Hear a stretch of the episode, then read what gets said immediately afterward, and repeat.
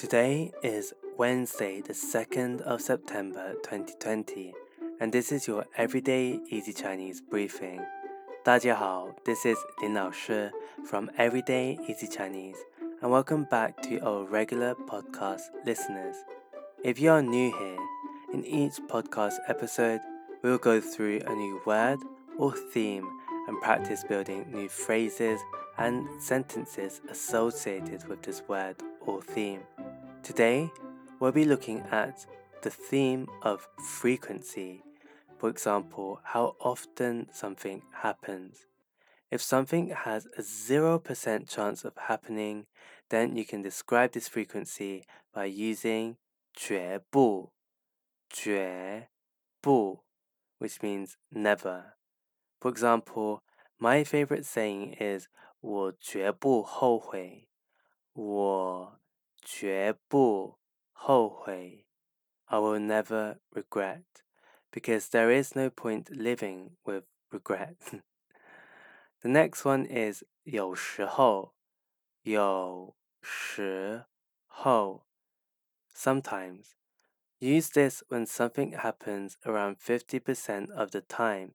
For example, 他有时候很奇怪。他有 时候很奇怪。Sometimes he is very strange. The next level of frequency we have is 通常，通常.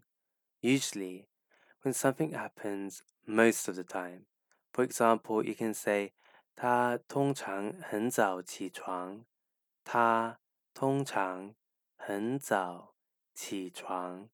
He usually gets up really early. So most of the times he's really early, but he does have some off days where he doesn't wake up early. And finally, we have a word to describe something that happens all of the time. 总是,总是 always. For example, 我总是觉得饿。我总是 觉得饿。I always feel hungry. Is it just me that's like that? so that's it for today, where we learned four levels of frequency.